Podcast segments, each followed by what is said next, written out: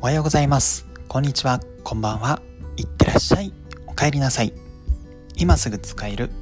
脱社畜の転職ハックラジオを聞いていただきありがとうございます。この番組はブラックな人材会社で求人広告を年間100本以上作ってきたライターが失敗しない転職方法や転職で使える考え方など転職や仕事に役立つメソッドをお伝えしています。今回はブラック企業でも人が頑張ってしまう理由について行動経済学の観点で僕の経験を交えながら解説したいと思います。過酷な環境でも働き続けてしまうメカニズムがわかりますので万が一ブラック企業に入ってしまった場合いかに早く辞めるかが大事というのがわかります。早速なんですけども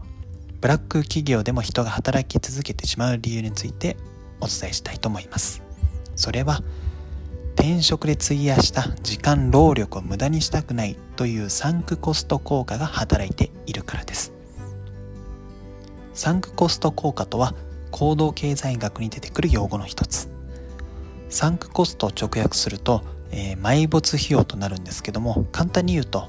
どうやっても取り返すことのできないコストのことを指しています。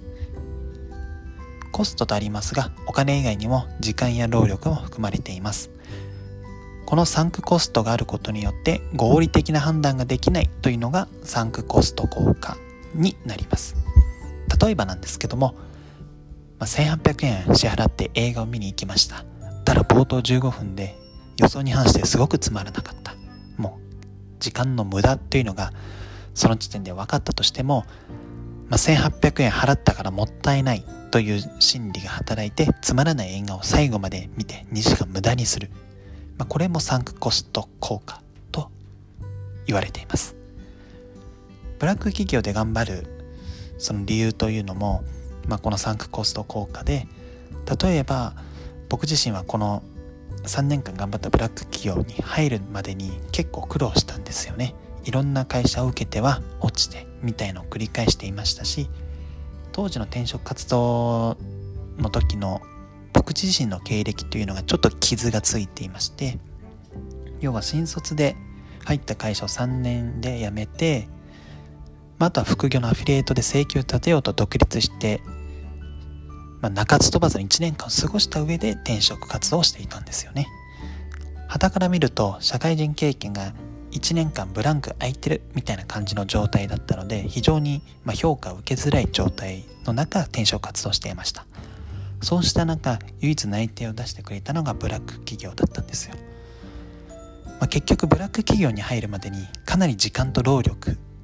費やしていたので、まあ、働き始めてここってもしかしてブラックなんじゃないかみたいな思っても当時転職当時は知らなかったので入社してからここはすごい長時間労働が多くてブラックじゃないかなと思ってもここに入るだけで俺はどれだけの頑張ったんだ。ここで辞めてしまったら全て不意になってしまう。みたいな心理が働いてすぐ辞められなかったんですよ。そうやって半年1年間頑張ると入社してからも俺は頑張ってきたじゃないか。みたいなサンクコストがどんどん増えてきてしまって結果的にずるずる3年間働いてしまったんですよね。もし合理的な判断ができれば入社後にすぐに辞めることができたと思います。そうすれば自分の人生約3年間を無駄にすることがなかったわけですからね。ですので、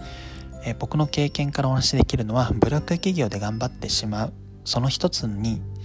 まあ、サンクコスト効果がありますよという話ですと。でもしブラック企業に入ってしまったらまあ、早く辞めた方がいいですよというのもこの放送でお伝えしたいかなと思います。まあ、辞めた時点で転職の、まあ、頑張りが無駄になってしまうのはそうなんですけども、まあ、無駄になるからといってブラック企業に働き続けても、まあ、幸せになることっていうのは、まあ、正直ないのかなと思いますし働き続けるとさらにサンクコスト効果が増してしまうためより辞めづらい状況になってしまうかなと思います。ですので、まあ、ブラック企業に入ってしまったらすぐに辞めるようにしましょう。で、いろんな人がブラック企業で頑張ってる理由、まあいろいろあると思うんですけども、その一つにサンクコスト効果というのもおそらくあると思いますので、まあ、そこを踏まえてちゃんと合理的な判断をするようにしていただけたらなと思います、